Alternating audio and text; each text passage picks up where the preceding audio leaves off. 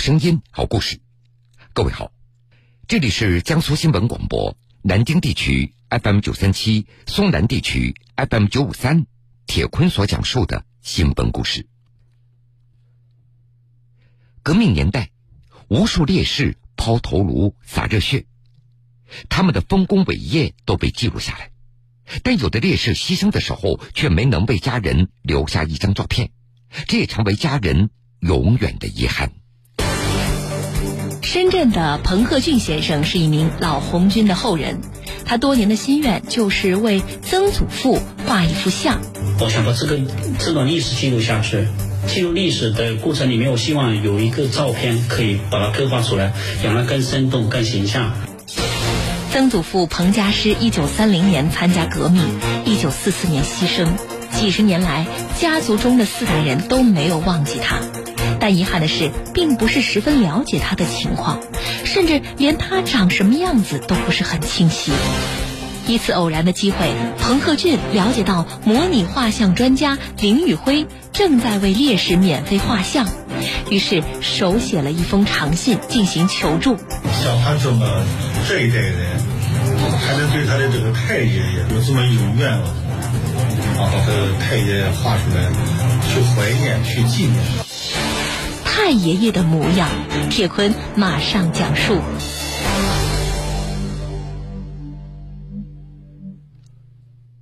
十一月一号，山东济南，上午的八点。来自深圳的彭鹤俊早早的就来到山东省公安厅原首席模拟画像专家林宇辉的工作室。一想到家族四代人的心愿今天就将得以完成，他昨天晚上激动的一夜都没有睡着。彭鹤俊的老家那是在湖南娄底市，他的曾祖父彭家师曾经是一名老红军，一九四四年英勇牺牲。家人在与他失去联系多年以后，才得知他牺牲的消息。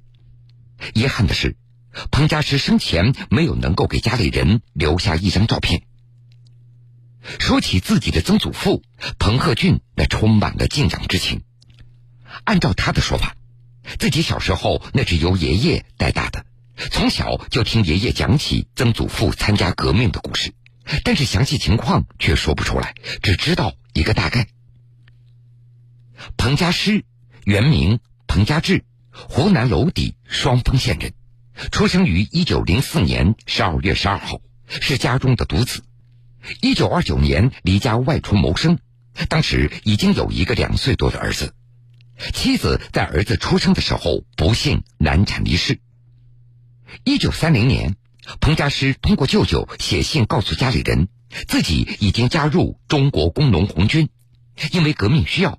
将姓名由彭家志改名为彭家师，而此后的几年，彭家师都曾经断断续续写信将个人情况告诉家里。家人得知他在一九三四年加入了中国共产党，一九三五年到一九三六年从湖南出发参加了长征。在这些家信当中，彭家师嘱托家里人要照顾好自己的儿子。抗战以后，彭家师在信中还提到：“有吃的莫欢喜，没吃的莫忧愁，打败日本鬼子做天下。”彭克俊特别提到，曾祖父的这句话在家族里面一直流传到现在。然而，一九四二年以后，彭家师再也没有给家里来过一封信了，从此家人就和他失去了联系。直到上世纪六十年代。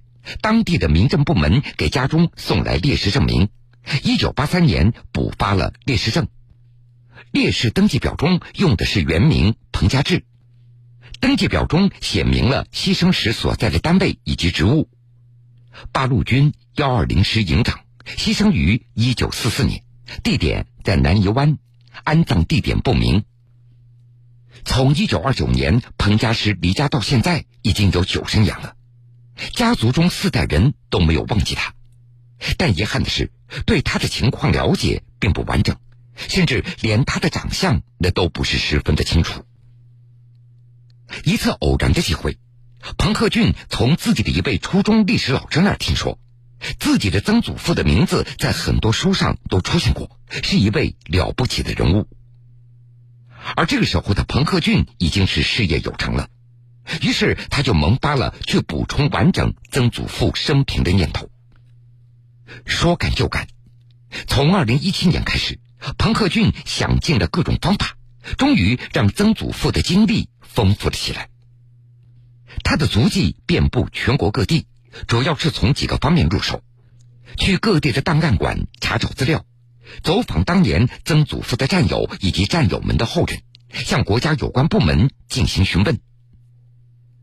过程虽然艰辛，不过结果还算幸运。一点一点的拼凑以后，彭鹤俊终于对曾祖父的职务以及工作战斗经历有了比较详实的了解。彭家师，一九三零年参加红军，一九三五年到一九三六年参加长征，一九三七年八月是抗大的第二期毕业生，一九三七年担任幺二零师三五八旅一营营长，时任师长贺龙，一九四零年调任工卫旅二十二团团长，一九四零年调任二十一团团长兼特务团副团长，一九四二年去延安学习。根据一些史实资料记载，彭家师参加过雁门关伏击战。这是八路军抗日战争期间在山西的首战，并且取得胜利。参加过百团大战，位于山西阳泉的百团大战纪念馆镌刻的团级以上干部的名单当中就有彭家师，同时也参加了黄土岭战役。在这场战役当中，彭家师击毙了在日本国内被称为“名将之花”的阿部圭秀。在追寻曾祖父战斗经历的过程中。彭克俊对中国共产党的历史有了更深层次的了解，共产党人英勇奋斗、无私的奉献精神也深深感染了他。随着了解的深入，彭克俊越来越迫切的积极申请入党。这段历史我我应该去做，因为我现在有这个能力去做，不只是为了他，我应该为他们这一代人的精神所感动。也因为受这个事件的影响，我在申请加入中国共产党。因为太阳我感过，现在我是一名预备党员。作为烈士的后代，彭鹤俊从来没有见过自己的曾祖父。随着时间的推移，在他的心中产生了一个想法，那就是把曾祖父的音容笑貌还原出来。家里人对他的这样的想法都表示了支持。我想把这个这段历史记录下去。记录历史的过程里面，我希望有一个照片可以把它刻画出来，让它更生动、更形象，让人看到这个，看到有个这样一个照片，会说这个是个实实在在存在的人物。为了能把曾祖父的容貌还原出来，彭克俊也找寻过很多画家，但是被人家都拒绝了。也难怪，没有照片可以模拟，仅仅凭着讲述和回忆，没有人可以承接这个任务。不过，彭鹤俊没有放弃，为曾祖父画像的事情，他一直记在心里。事情在今年九月迎来了转机。今年九月的一天，山东卫视播出了一档讲述林宇辉免费被烈士画像的节目。彭鹤俊看到以后，他马上就用钢笔一笔一画手写了一封三页纸的长信，寄给了林宇辉，来表达自己的诚意。希望林警官帮着自己家人来了却这一段心愿，同时还寄去了一些资料和图片。在这儿，我要介绍一下林宇辉。林宇辉可不简单，退休以前，他是山东省公安厅首席模拟画像的专家，国际刑事科学法庭画像专家。他从事模拟画像以来，先后为数十起重特大案件提供关键性的技术支持，比如。轰动一时的中国访问学者张莹莹失踪案中，林宇辉就根据模糊的视频绘制的嫌疑人的图像，相似度高达百分之八十以上，震惊了美国联邦调查局。在从山东省公安厅退休以后，林宇辉成立了模拟画像工作室，他计划用两三年的时间，为一百名革命烈士和一百名被拐儿童免费画像。在收到彭鹤俊手写的求助信以后，林宇辉也被对方的真诚给打动了，第一时间做了回复。呃，我看完以后，我就觉得像他，像他这么这一代人，还能对他的这个太爷爷有这么一种愿望，啊，把他太爷爷画出来，去怀念、去纪念，这这这这种精神就是。在得到林宇辉警官的同意以后，彭克俊内心非常激动，他连夜就从深圳赶到了济南。深圳的彭克俊先生是一名老红军的后人，他多年的心愿就是为曾祖父画一幅像。我想把这个这段历史记录下去，记录历史的过程里面，我希望有一个照片可以把它刻画出来，让它更生动、更形象。曾祖父彭家师一九三零年参加革命，一九四四年牺牲。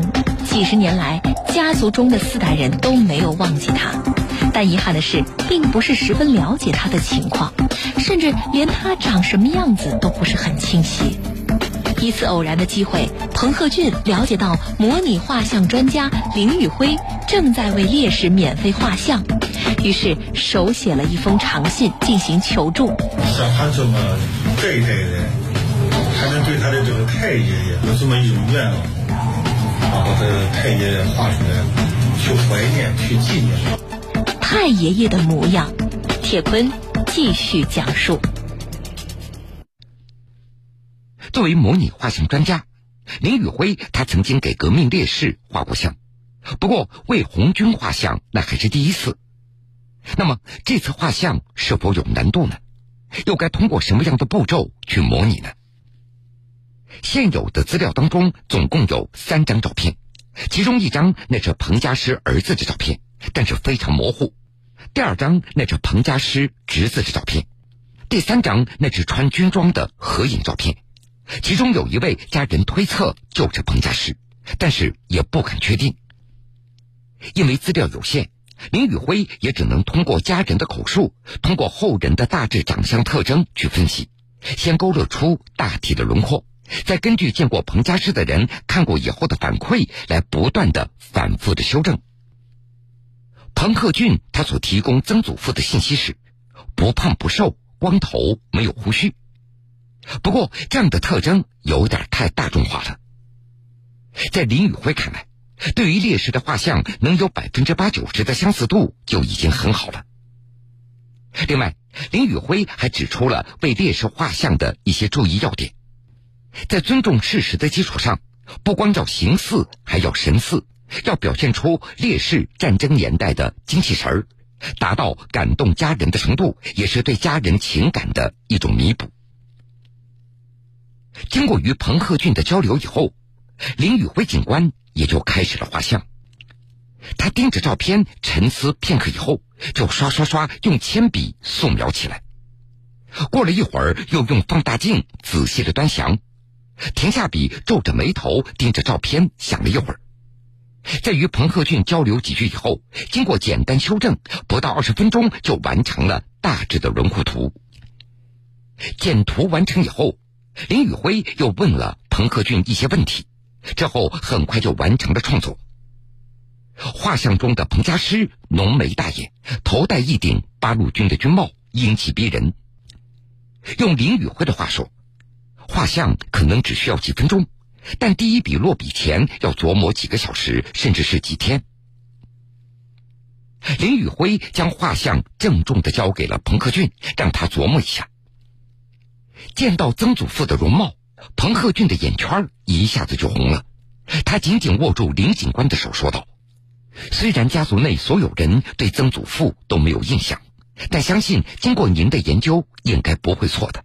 非常感谢您，能再见到曾祖父，对我们来说真的是莫大的心理安慰。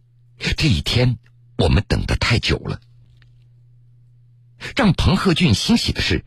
这幅画像得到了曾经与曾祖父熟悉人的一些确认，这幅画像的相似度达到了百分之八九十。关于画像的使用，彭鹤俊现在已经联系过湖南双峰县退役军人事务局，将这幅画像赠送给了他们，另外也将赠送给红色革命纪念馆供后人瞻仰。家里人也准备用于陵园曾祖父的墓碑上。彭鹤俊表示，这次画像不仅是为了重现曾祖父的容貌，更多的是希望烈士精神永远流传。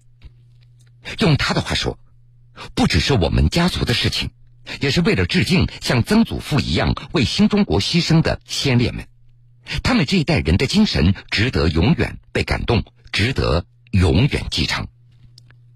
是的，向老一辈革命家致敬，让我们永远记住他们光辉的形象。